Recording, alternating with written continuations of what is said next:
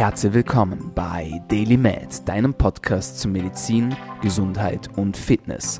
Du bist hier, weil du daran glaubst, dass Gesundheit das Wichtigste ist und sich durch deine täglichen Aktionen und Gedanken positiv beeinflussen lässt. Meine Freunde, herzlich willkommen zurück zur Show. Mein Name ist Dominik Klug und dieser Podcast soll dir dabei helfen, länger, besser und vor allem gesünder zu leben. Dafür haben wir auf wöchentlicher Frequenz Gesundheitsexpertinnen und Experten bei uns zu Gast und bringen dir kostenlose Informationen direkt ins Wohnzimmer. Klingt zu schön, um wahr zu sein, denkst du dir vielleicht, ist es aber nicht. Es ist tatsächlich so. Wir wünschen uns aber eine Kleinigkeit von dir, nämlich wir würden uns wünschen, dass du uns im Gegenzug einen Freund oder eine Freundin pro Episode, die dir gefällt, zur Show bringst. Wie du das machst, das überlassen wir ganz dir. Du kannst teilen, du kannst liken, du kannst kommentieren, äh, du kannst uns folgen auf Instagram at Klug, Hashtag DailyMad oder, und das hilft uns am allermeisten, du schreibst uns eine Bewertung auf iTunes, auf iTunes Podcasts, am besten mit fünf Sternen und mit einem kleinen Text, das würde uns sehr freuen. Und diese Woche ist tatsächlich etwas sehr Schönes eingetreten, nämlich wir sind das erste Mal in den Top 40 der österreichischen Podcast-Charts. Und dafür möchte ich euch nochmal vielen, vielen herzlichen Dank sagen. Das ist nur mit euch mit eurer Unterstützung möglich und vor allem, weil ihr, die schon länger zuhört, immer fleißig diesen Deal auch einlöst. Bitte bleibt dabei und dann können wir noch sehr, sehr viel mehr erreichen. With that being said, ich habe heute wieder einen spannenden Gast bei mir und ich freue mich wahnsinnig, dass er hier bei uns ist und gleich sein wertvolles Wissen mit uns teilen wird. Herzlich willkommen bei Daily Med Lars Lienhardt. Hallo zusammen ähm, und danke, dass ich da bin. Danke für das Interesse. Ich freue mich. Lieber Lars, die Freude ist ganz meinerseits. Im deutschsprachigen Raum brauchst du eigentlich keine Introduction mehr. Ich mache sie trotzdem kurz. Ähm, du bist Sportwissenschaftler, du bist Trainer und zwar nicht nur irgendein Trainer, sondern du bist Trainer bzw. Experte und auch Begründer bzw. Mitentwickler des sogenannten NATs, also des Neuroathletiktrainings in deine Welt einzutauchen war unglaublich spannend. Du hast schon drei Bücher geschrieben. Ähm, du warst mit der deutschen Fußballnationalmannschaft unterwegs.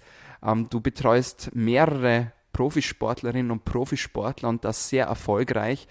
Also quasi auf höchstem Level. Und ich komme selbst auch aus, aus dem Sport, so wie du. Ich habe ähm, zwölf Jahre lang Judo betrieben ähm, teils auch mit nationalen und internationalen Erfolgen und bin da sehr interessiert und denke mir sehr oft, wow, wenn ich das heute wüsste, wenn, wenn ich damals das gewusst hätte, was ich heute wissen würde, dann wäre noch viel mehr möglich gewesen. Thema Ernährung, Thema Regeneration. Das war damals leider alles nicht präsent.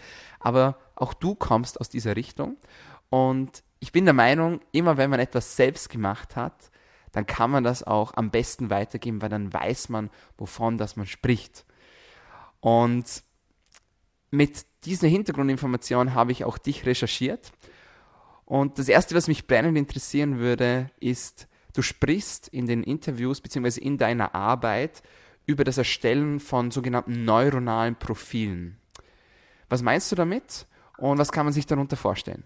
Ja, ähm, erstmal super. Äh, wirklich, wenn man auf den Sport kommt, dann ist es oft ähm, viel, viel, viel leichter, Sachen ähm, zu verstehen und auch so bildlich darzustellen, dass sie verständlich werden. Also ich, ähm, ich spreche gerne mit Athleten und wirklich gerne auch mit Trainern, also überragend.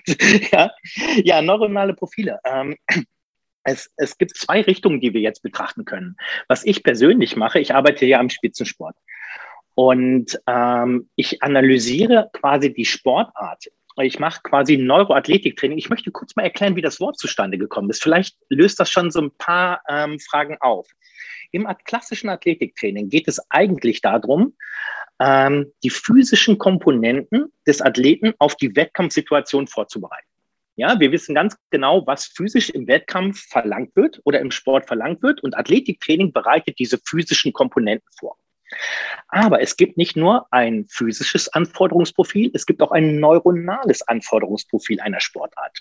Ja, quasi was verlangt die Sportart vom zentral nervösen bewegungssteuernden System vom Athleten?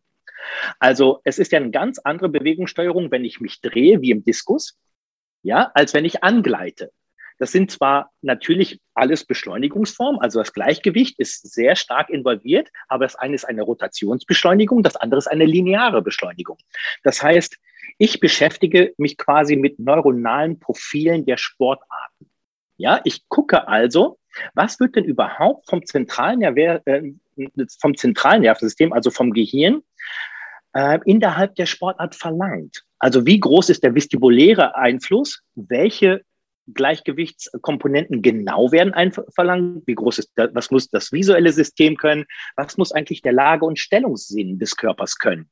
Und dann gucke ich erstmal, okay, was wird verlangt? Und dann gucke ich die neuronalen Profile des Athleten an.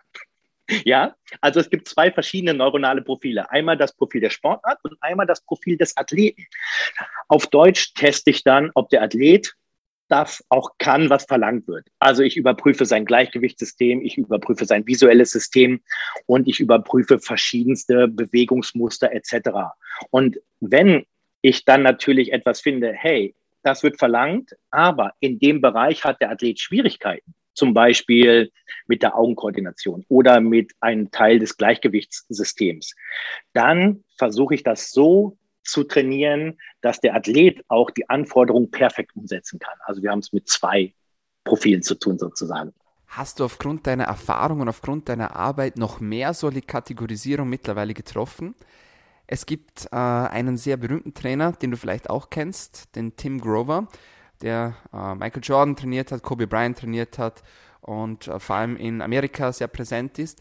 Und er unterteilt seine Sportler in drei Kategorien, nämlich in die Cooler, in die Closer und in die Cleaner. Und für alle, die das noch nie gehört haben, ähm, man kann das sehr gut in einen Arbeitskontext setzen, also auf die Arbeitswelt sehr gut projizieren. Der Cooler ist der, der kommt um neun zur Arbeit und pünktlich um fünf ist der wieder weg. Der arbeitet zwar, der macht sein Ding gut, aber der geht um fünf. Pünktlich um fünf ist der nicht mehr da. Ähm, das ist der Cooler. Der Closer ist der, der möchte noch ein bisschen mehr haben. Ja, also der bleibt dann schon mal eine Stunde länger, der bereitet sich auf den nächsten Tag vor, der schaut, ja, wie kann man vielleicht den Chef noch unterstützen oder wie kann man noch ein bisschen vorarbeiten. Und ähm, dann gibt es die Cleaner. Und die Cleaner sind die, die um 10 Uhr abends sozusagen noch, wenn alles andere dunkel ist, noch ein Lichtchen brennt sozusagen, die gehen dann nach Hause, wenn alles erledigt ist. Erst wenn alles vorbei ist, dann gehen die nach Hause, haben im Kopf aber schon wieder das nächste vor. Ähm, also so quasi, er, er sagt als Beispiel zum Beispiel, Michael Jordan ist der, der klassische äh, Cleaner. Der gewinnt die Meisterschaft, geht nach Hause und konzentriert sich schon aufs nächste Training am Morgen. So, okay, es ist erledigt, was kommt als nächstes? Das fand ich unglaublich spannend. Auch er hat zum Beispiel erwähnt, ähm, dass du selbst kein Cleaner bist, wenn du denkst, dass du ein Cleaner bist. Cleaner sind nie cleaner, wenn sie denken, dass sie cleaner sind, sondern sie denken meistens, sie sind cooler oder closer. Ganz spannend.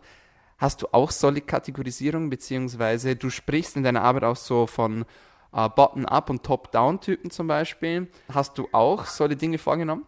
Ähm, Bottom-up und Top-down äh, bezieht sich eher auf ähm, welche Art Input wir generieren müssen. Müssen wir also vom Cortex in den Körper arbeiten? also zentralnervös in den Körper oder vom Körper in den Cortex.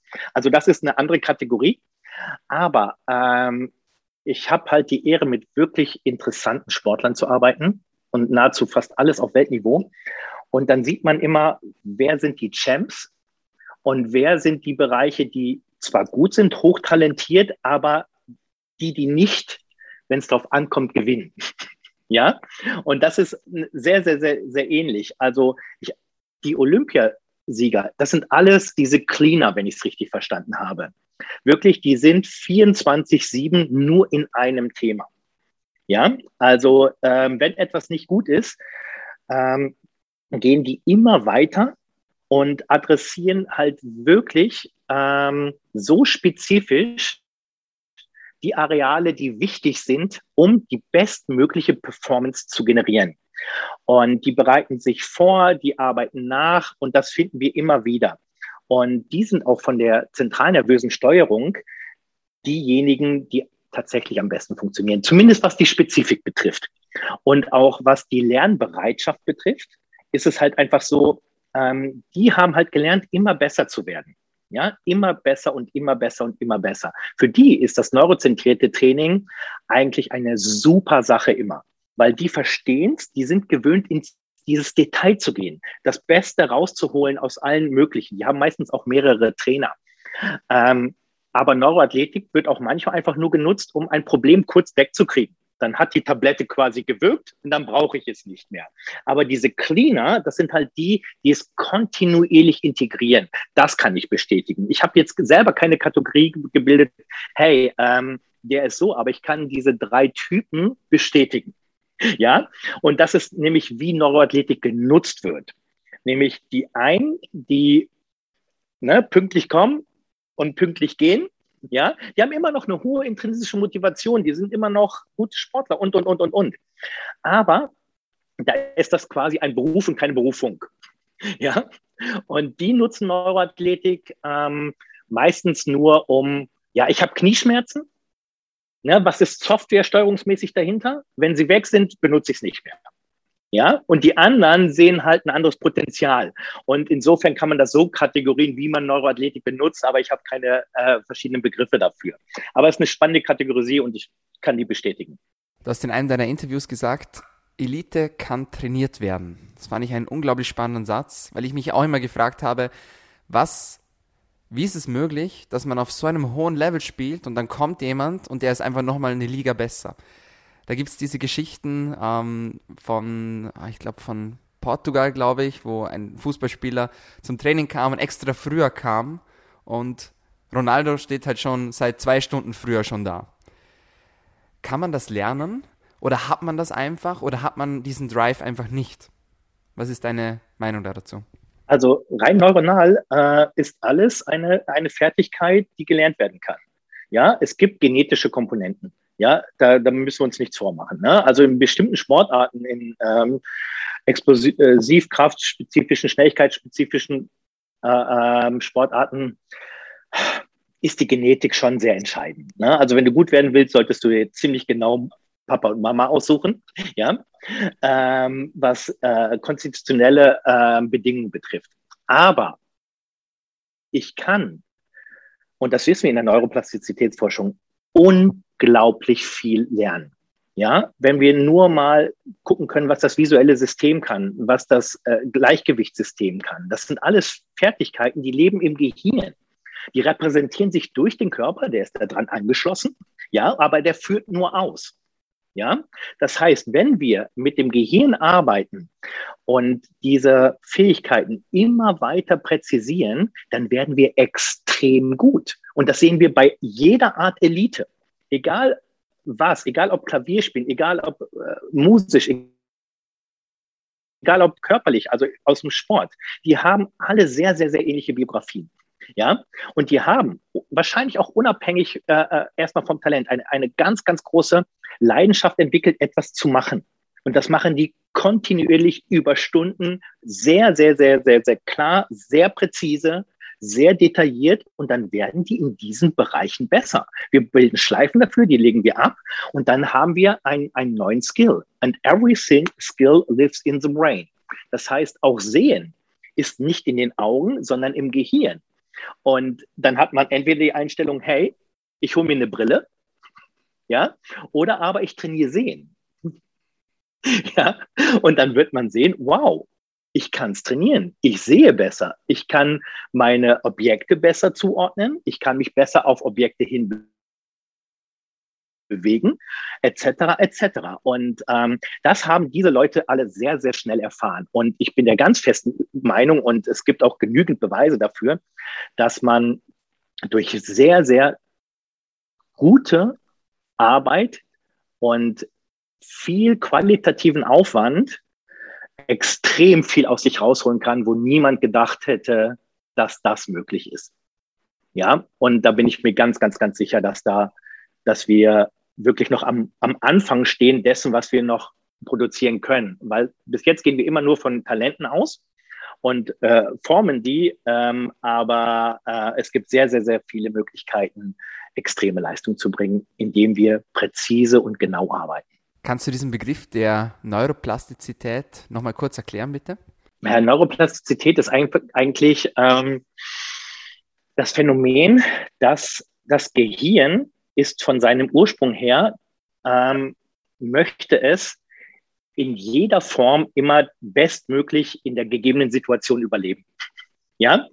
Und dafür bildet es Muster.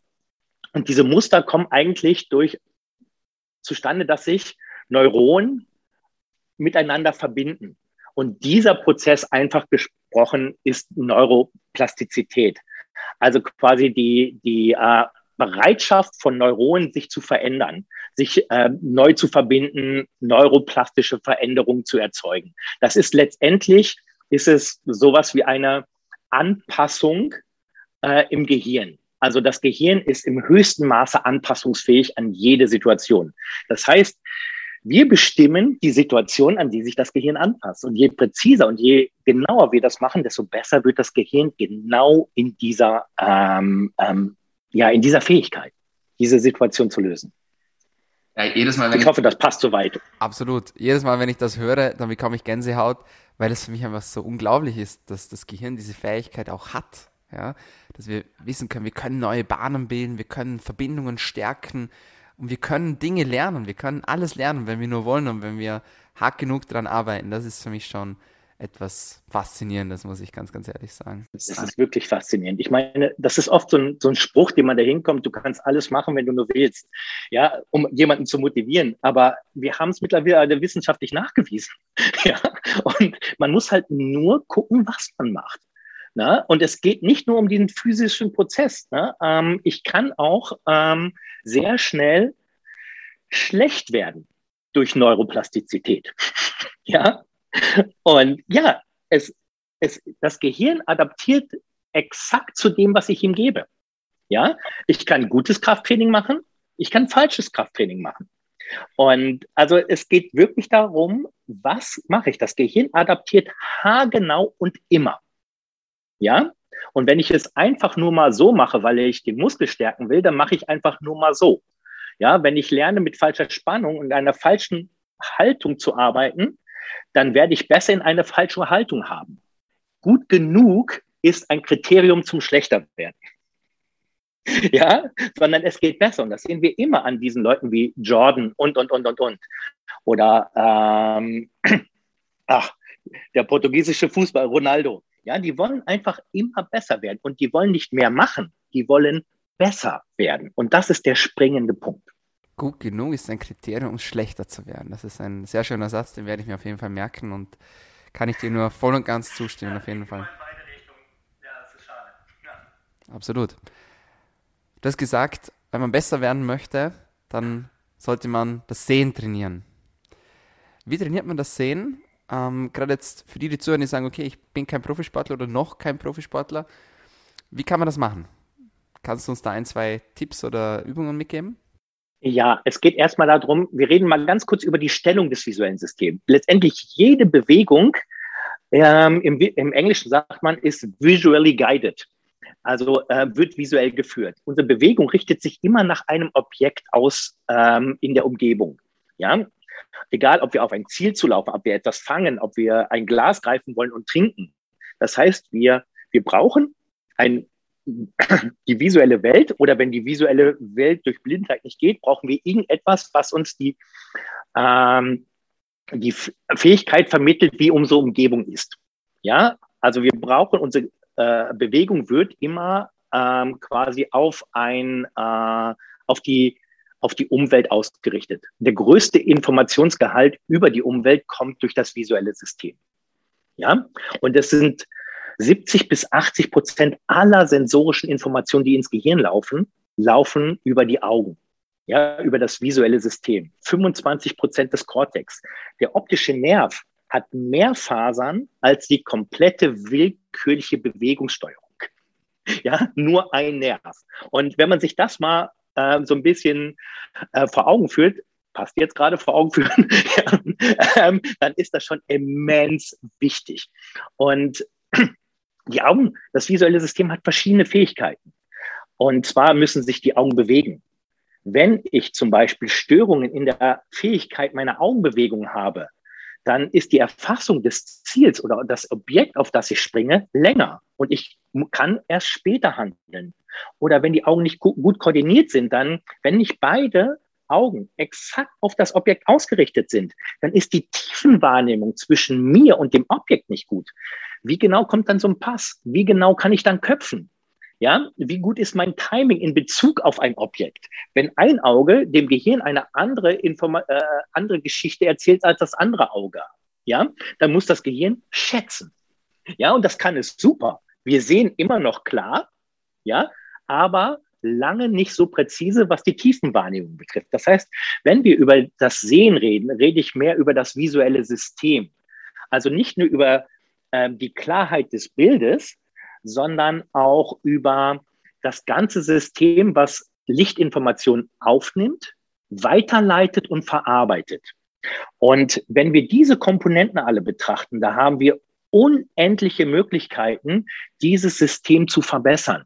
Das können zum Beispiel Augenkoordinationsübungen sein. Das ist ganz wichtig, dass die Augen adäquat koordiniert werden können. Wir reden immer von Auge-Hand-Koordination, wir reden von Koordination im, im, im, Training. Aber für das Auge, äh, für das Gehirn ist das Auge am wichtigsten, wenn man bedenkt, dass 70 bis 90 Prozent oder 80 Prozent aller Informationen äh, sensorisch über die Augen kommen. Wie drastisch oder wie unsicher fühlt sich das Gehirn, wenn die Systeme nicht gut ausgerichtet sind? Das heißt, Sehen wird sich schon oft verbessern, indem wir Augenkoordinationstraining machen. Das können sowas wie Augenliegestütz sein. Also wir nennen das Konvergenztraining, also dass die Augen sich adäquat gegengleich bewegen können. Gegengleich heißt, dass das rechte nach, nach links geht, das linke nach innen, äh, äh, nach rechts geht, ja? Also schielen quasi, kann man das so sagen? Ja, schielen. Ja, und die Augen bleiben auch nicht stehen. ja, man hat man früher, zumindest ist das im Deutschen, dass man sagt, hey, hör auf zu schielen, die Augen bleiben stehen oder sowas. Ne? Aber ähm, die Koordination der Augen ist ein unglaublich wichtiger Punkt und die Konvergenz ist eines der wichtigsten. Wir nennen so eine Übung zum Beispiel Augenliegestütz. Aber es gibt auch ähm, Augeverfolgebewegungen, sozusagen Pursuits, ja, indem ich lerne, ein Objekt was durch den Raum läuft, exakt mit beiden Augen zu verfolgen oder Sarkaden, Augensprünge. Ja, und es gibt verschiedene Augensprünge, rechts, links, in allen Tiefen. Das heißt, da haben wir noch den Bereich der Akkommodation, dass sich das, die Linse immer einstellen muss. Das heißt, über Augenbewegungen kann ich unglaublich viel das visuelle System trainieren und in der Tat sehe ich dann auch besser. Eine andere Möglichkeit, das visuelle System zu trainieren, wir dürfen nichts isoliert betrachten. Das machen wir gerne leider in der Medizin und in, in, in, in ähm, strukturellen ähm, Ansätzen. Ähm, aber das Gleichgewicht zum Beispiel hat die Aufgabe, die Augen zu stabilisieren, während wir uns bewegen. Ja, also ich sehe besser und ich habe schon ein Training des visuellen Systems, wenn ich das Gleichgewichtsorgan in meinem Innenort trainiere. Durch verschiedene Beschleunigungsprozesse. Durch Kopfbewegungen, Nein-Nein-Bewegungen, Ja-Ja-Bewegungen oder aber auch einfach nur durch Beschleunigungsprozesse linear, vor, hoch, runter, vor, zurück. Und wenn man dann mal Sehtests macht und vorher das Gleichgewicht trainiert, wird man sehen, oh, ich sehe jetzt besser. Ja, ohne das System an sich gezielt angegangen zu haben. Wir können aber in, in, in, in unserem Nervensystem nichts, kein System voneinander trennen. Ja, und ich benutze halt ganz gerne auch das Gleichgewichtssystem, weil es die Aufgabe hat, die Augen zu stabilisieren. Und erst wenn die Augen stabil sind, trainiere ich die Augen. Ja, ich weiß nicht, ob ich ein bisschen ausgeschweift bin, ähm, aber das sind halt Möglichkeiten, unser visuelles System einfach ähm, ja, zu optimieren. Ja, das Thema Sehen finde ich schon sehr, sehr interessant. Du hast doch mal dieses wunderschöne Beispiel genannt von Roger Federer. Ich spiele selbst auch Tennis und da habe ich mich so darin wiedergefunden, in dem, was du gesagt hast, nämlich, wenn man länger den Ball anschaut, dann trifft man ihn noch besser. Und das weiß jeder Tennisspieler. Man sagt, schau auf den Ball, schau auf den Ball, ja. Und du bringst da dieses Beispiel, wie Roger Federer noch quasi durch das Netz des Tennisschlägers noch den Ball anschaut, wenn er ihn eigentlich schon geschlagen hat. Und das ist schon, das ist schon echt faszinierend. Und ich glaube, das ist auch im Fußball genau dasselbe. Das ist wahrscheinlich beim, beim Diskuswerfen dasselbe oder beim Kugelstoßen oder was auch immer. Ich glaube, das kommt da alles auf dasselbe zu tun. Das ist absolut nachvollziehbar. Also man sieht es oft, die Besten der Welt, wie die setzen die ähm, bewegungssteuernden Systeme alle ziemlich, ziemlich präzise ein. Ja, entweder hatten sie Trainer, die ihnen das gesagt haben, schau auf den Ball. Aber das, das Schwierige dabei ist, wir haben als Erinnerung, dass wir ihn sehen. Ja, und deshalb, ja, ja, ich habe drauf geguckt. Aber sehe ich ihn noch, wenn der Schläger den Ball berührt? Und sehe ich ihn noch, wenn der Fuß den Ball berührt? Ja, wirklich den Trefferpunkt. Und wir haben es gelernt, halt ähm, meist früh. Man muss sich das so vorstellen, eine Bewegungssteuerung. Ähm, es ist alles berechnet, sobald die Situation wahrgenommen wird. Sobald der Fußballspieler sieht, wo das Tor ist, wo die Ecke ist, ähm, ist eigentlich berechnet, was getan werden soll. Dann geht es eigentlich nur noch darum, die optimale Bewegungssteuerung zum Objekt zu machen. 70 bis 80 Prozent kommen über die Augen. Das heißt, wenn die Augen früher vom Ball wegziehen als notwendig, trete ich, auch wenn es nur so ein kleines Stück ist, blind. Und die Bewegung ist lange nicht so präzise, wie sie hätte sein können. Das hört sich doof an, weil die, das Bein schwingt ja schon durch und es ist eine Millisekunde. Ja, aber von der Bewegungssteuerung passiert extrem viel, wenn ich die Augen vorher wegziehe, wenn ich den Kopf vorher wegziehe, weil das löst auch wieder Tonusmusterunterschiede aus. Das heißt, dieses lange Gucken auf den Ball ist ein Skill, ja, von wegen, hey, wie kann ich meine Augen trainieren, den ich bei jedem Mannschaftssportler mit einem Objekt mache. Und Roger Federer ist da wirklich world leading. Das ist unbelievable, was der macht, ja. Ganz meiner Meinung, absolut. Ich habe eine Frage an dich, ähm, die viele Mediziner vielleicht schon ja, ein bisschen Vertrautheit sozusagen damit spüren. Was ist der Homunculus und wie bindet man ihn ins Training ein? Das ist etwas, was mich auch sehr fasziniert hat und auch im Krafttraining sehr fasziniert. Bin ich sehr gespannt auf deinen Take. Okay, der Homunculus. Wir haben ehrlich gesagt unglaublich viele Homunculi. Ähm, der Homunculus ist eigentlich die äh, kortikale Repräsentation des Körpers, also die interne Repräsentation des Körpers. Das heißt, wie viel ähm, Gehirnareal ähm, ist welchen Körperteilen zugeordnet, sensorisch oder motorisch.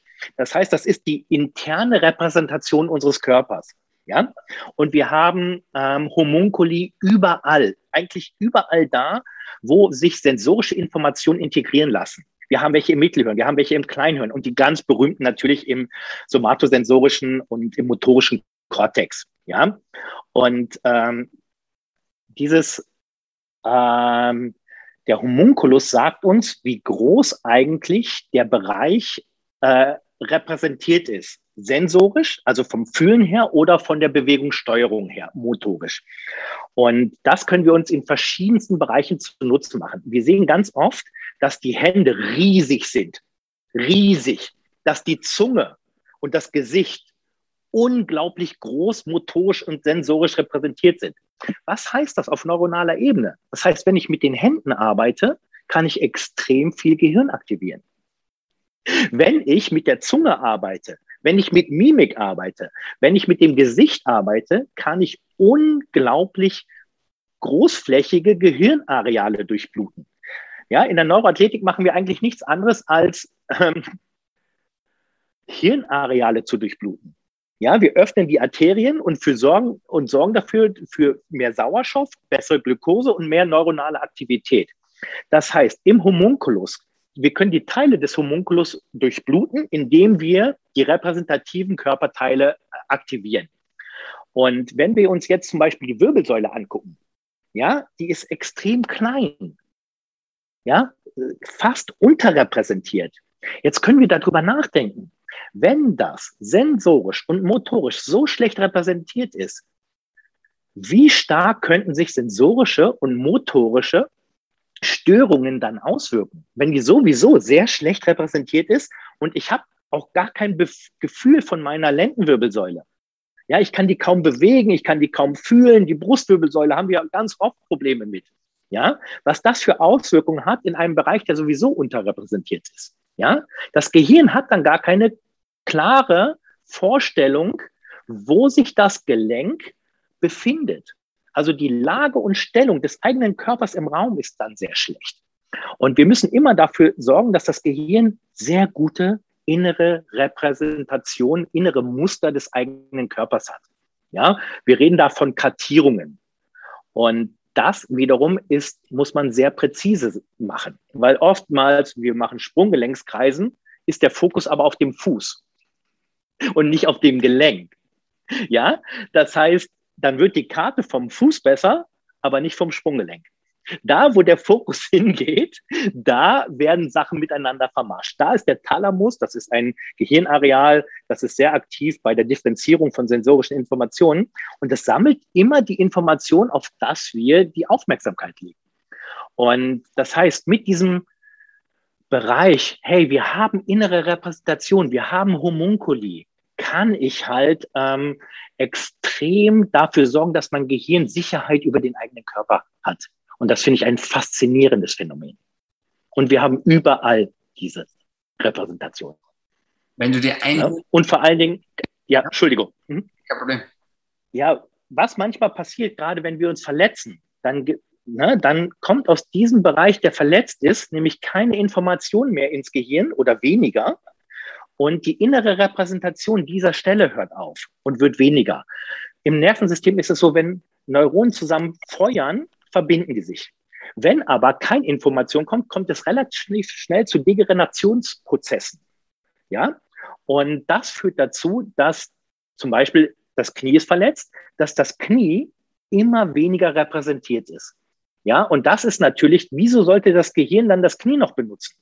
Wenn es gar nicht mehr genau weiß, wo es ist, das hört sich jetzt ein bisschen, natürlich wissen wir, wo es ist verstandsmäßig, bewusstseinsmäßig, aber subkortikal braucht das Gehirn Informationen, sensorischer oder motorischer Art. Und das ist dann halt auch spannend. Das heißt, wo war ich verletzt? Überall, wo ich verletzt war, weiß ich, dieser Homunculus wird nicht mehr so präzise den Körper repräsentieren, wie er könnte. Und das Gehirn wird diesen Körperteil nicht mehr so gut benutzen, wie es eigentlich möglich wäre. So, jetzt bin ich, habe ich Schluss mit dem Homunculus. Alles gut, alles gut, sind alles so interessante Dinge und relevante Themen, die du da ansprichst. Also so ganz nach dem Motto, die uh, Neurons, the wire together, they fire together. Neurons who wire together, they fire together. So. Und Prinzip use it or lose it, also verwend's oder verlier's ist das auch der Grund, warum das sich manche Menschen immer wieder verletzen? Das finde ich nämlich auch sehr, sehr spannend. Das geht ja auch immer wieder durch die Medien. Jetzt hat er sich schon wieder verletzt, schon wieder Probleme und dann auch nur mit der gleichen Stelle. Denke ich mir immer, das kann kein Zufall sein, dass manche so verletzungsanfällig sind und manche haben halt fast nie was. Also zum Beispiel an Ronaldo oder an Roger Federer, die da hörst du kaum was, dass die sich verletzen. Also vielleicht geht das dann auch nicht klar in die Öffentlichkeit, ich weiß es nicht. Aber ähm, das ist schon spannend, oder? Kann man sagen, dass mit Abstand die größten Teile ähm, von Verletzungen sich ereignen, wenn die sogenannte reflexive Stabilität nicht funktioniert. Wir haben verschiedene Komponenten, die stabilisieren unseren Körper reflexiv, also nicht willkürlich. Und wenn man sich den gesamtkortikalen Output, also alle Informationen, die vom Gehirn in den Körper laufen, anguckt, so ist es tatsächlich, dass nur 10 Prozent in die willkürliche Ziel- und Feinmotorik geht. 90 Prozent geht dazu, ähm, dient dazu, den Körper zu stabilisieren, die autonomen Funktionen aufrechtzuerhalten. Und wenn jetzt Komponenten der reflexiven Stabilisierung man muss sich das so vorstellen, reflexive Stabilisierung, was heißt das? Ähm, wenn wir uns bewegen, muss der Muskel ja ähm, Spannung regulieren, ohne dass wir äh, das mitkriegen. Das ist diese reflexive Regulierung der Muskelspannung, kann man sozusagen, ohne dass wir darüber nachdenken. Wenn diese Komponenten nicht stimmen, ja, dann ist es natürlich leicht, mich immer wieder zu verletzen. Die werden nämlich in rehabilitativen Prozessen nicht mit aufgebaut. Das ist das Problem. Ja, wir gehen an die Struktur, da wo die Verletzung war, ja, und bauen die auf, bis wir wieder gute Kraftwerte haben, ne, bis sich das Gewebe wieder verheilt hat, bis die Struktur des Gewebes wieder in Ordnung liegt. Aber wir haben halt auch noch einen Bereich, der geht top-down. Ja, der reguliert quasi die muskulären Spannung, ohne dass wir darüber nachdenken. Wenn ich da ein Defizit habe, ja, und ich habe eine Verletzung, das heißt, durch die Verletzung habe ich den Bereich erstmal nicht mehr so gut kortikal repräsentiert, wie wir gerade gesprochen haben mit dem Homunkuli, mit den internen Repräsentationen. Ja, also ich habe schon einen Mangel, dass das Gehirn gar nicht mehr so genau weiß, was da im Körper passiert. Wenn ich dann noch eine schlechte Stabilisierung habe über das Gleichgewicht oder über das Mittelhirn, es gibt verschiedenste ähm, Trakte, die diese reflexive Stabilisierung machen, dann ist es klar, dass wenn das Körperteil schlecht repräsentiert ist, die Stabilität nicht stimmt, dass dann immer wieder zum quasi dieselbe Stelle Schmerzsymptome zeigt oder ähm, ja, bewegungsinduzierte Verletzungen aufweist. Das heißt einfach, ich bewege mich und verletze mich auf einmal, ohne irgendeine Fremdeinwirkung, ohne irgendetwas. Das, das Gehirn hat einfach keine Kontrolle mehr. Weder von der reflexiven Stabilisierung noch von der Repräsentation. dann ist es immer wieder derselbe Ort. Das ist meine Begründung. Ja, ähm, aber sie macht zumindest ein wenig Sinn. Welche Hirnareale kann man bewusst stärken oder welche würdest du auswählen, wenn du sie stärken könntest, damit wir genau diese Muster vermeiden? Sind es eher die Basalganglien dann? Ist es der Thalamus? Oder wo liegt dann der Fokus deiner Meinung nach? Also Thalamus, Basalganglien, okay, die sind immer, also die sind immer wichtig. Also das ist so eine Frage, die muss man immer mit Ja beantworten. Ähm, aber wenn wir uns wir haben zwei verschiedene motorische Systeme.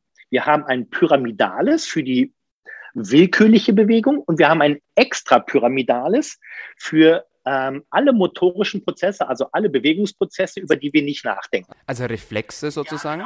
Ja, das heißt, wenn wir uns die mal angucken, welche, ähm, welche Bereiche gehören zu diesen extrapyramidalen motorischen Systemen, dann sind das die vestibulospinalen Bahnen, also das Gleichgewichtssystem, die retikulospinalen Bahnen, das ist ähm, quasi aus dem Stammhirn tonusmusterregulierende Netzwerke. Ähm, und wir haben ähm, die tektospinalen Bahnen. Das heißt, wir haben verschiedene äh, ähm, Bahnen, die diese Spannungsregulation machen. Und ich setze immer da an, welches sind die eigentlich entscheidenden und wichtigsten.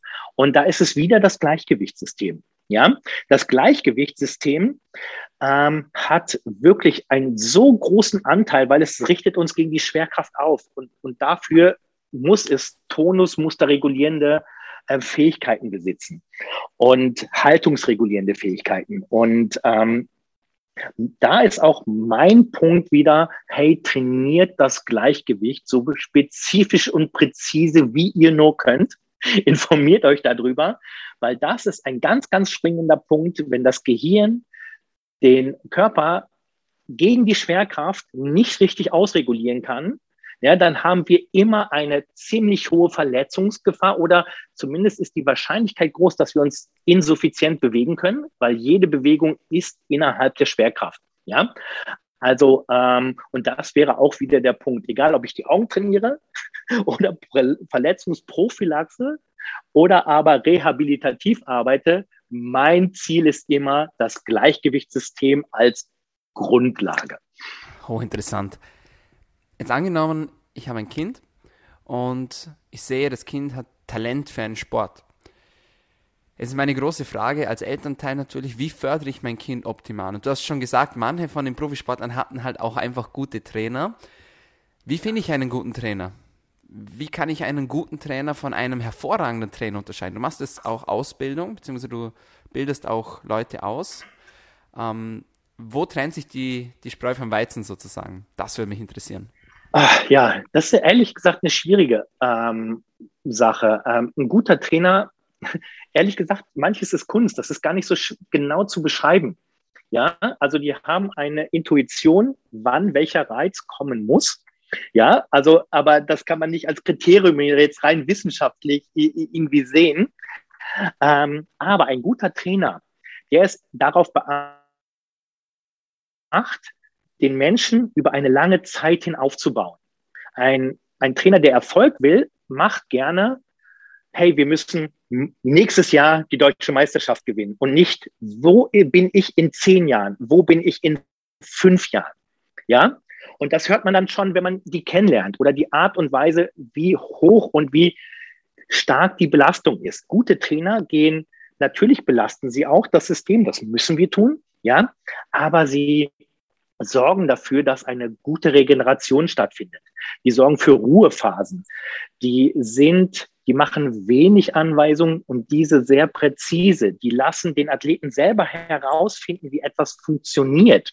Ja, die geben eine Aufgabe, die der Athlet und das Gehirn des Athleten zu erfüllen hat und machen nur kleine Regulationen und nicht so, hey, mach das, das, das, das ganz präzise. Und das sehen wir immer bei den guten Trainern, dass die neuronal sehr clever arbeiten. Das heißt, die machen, die gehen sehr präzise ins Detail, ja, aber führen auch nicht zu Irritation, dass sie zu viel machen, zu sehr was wollen. Und dieses, diese Sichtweise, hey, wenn wir Weltmeister werden, dann in zehn Jahren und nicht morgen.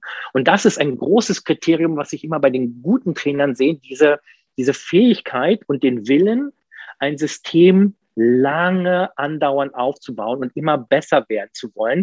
Also die Qualitätskomponente ist da sehr im Vordergrund und nicht die, die Quantität.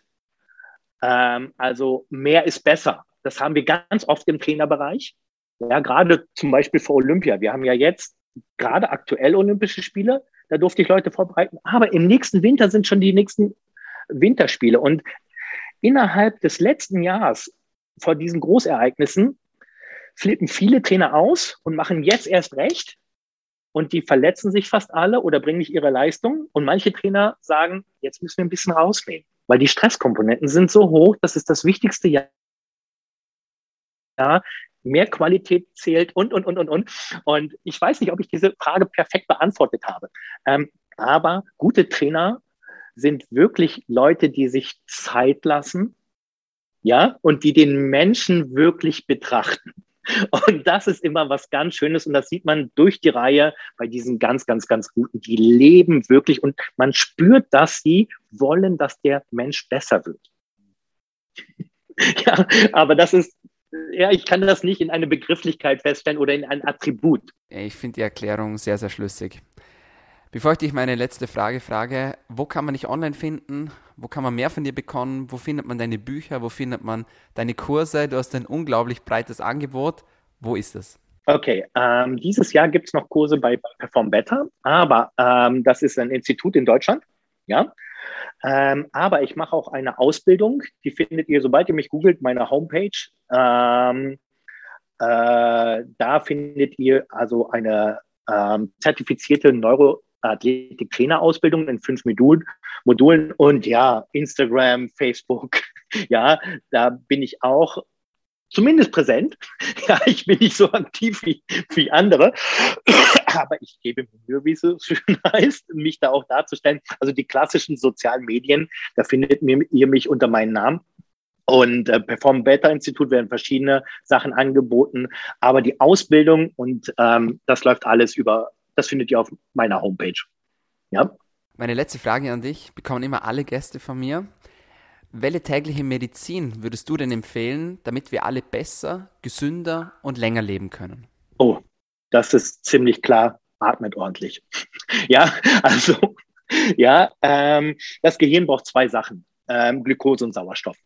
Ja, und ähm, über die Atmung können wir Unglaubliches erreichen. Also, wenn Leute wirklich wenig Zeit haben, wenig Interesse auch haben, mit ihrem Körper zu arbeiten oder schlechte Erfahrungen zu haben, dann darf man nicht sagen, ja, du musst aber laufen, du musst aber das machen. Das ist Stress für die. Ja? Das heißt, wenn ich anfange, bitte kauft euch gute Bücher über Atmung. Ja, informiert euch über die Atmung, dann ist euch schon ganz, ganz, ganz viel geholfen und trainiert eure Sinne. Ja, wir leben in einer Welt, wo die Sinne kaum noch ähm, geschult werden oder immer weniger geschult werden und immer weniger Leistung machen. Aber die Sinne vermitteln dem Gehirn äh, den Zustand des Körpers und der Umwelt. Und diese beiden Komponenten braucht das Gehirn, um Gesundheit zu kreieren, um Bewegungsmuster zu erzeugen, um ein Bewegungsprogramm zu erstellen. Das heißt, Sinne und Atmung. Ja, Befasst euch damit. Ich glaube, das geht immer alles in die richtige Richtung dann.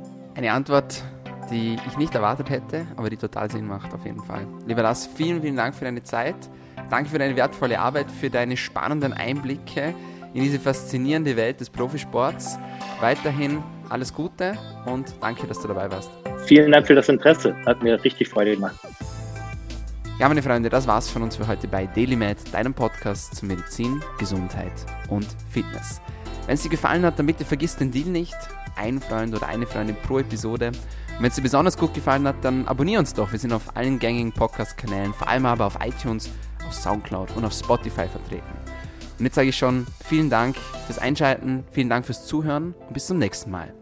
Bleib gesund.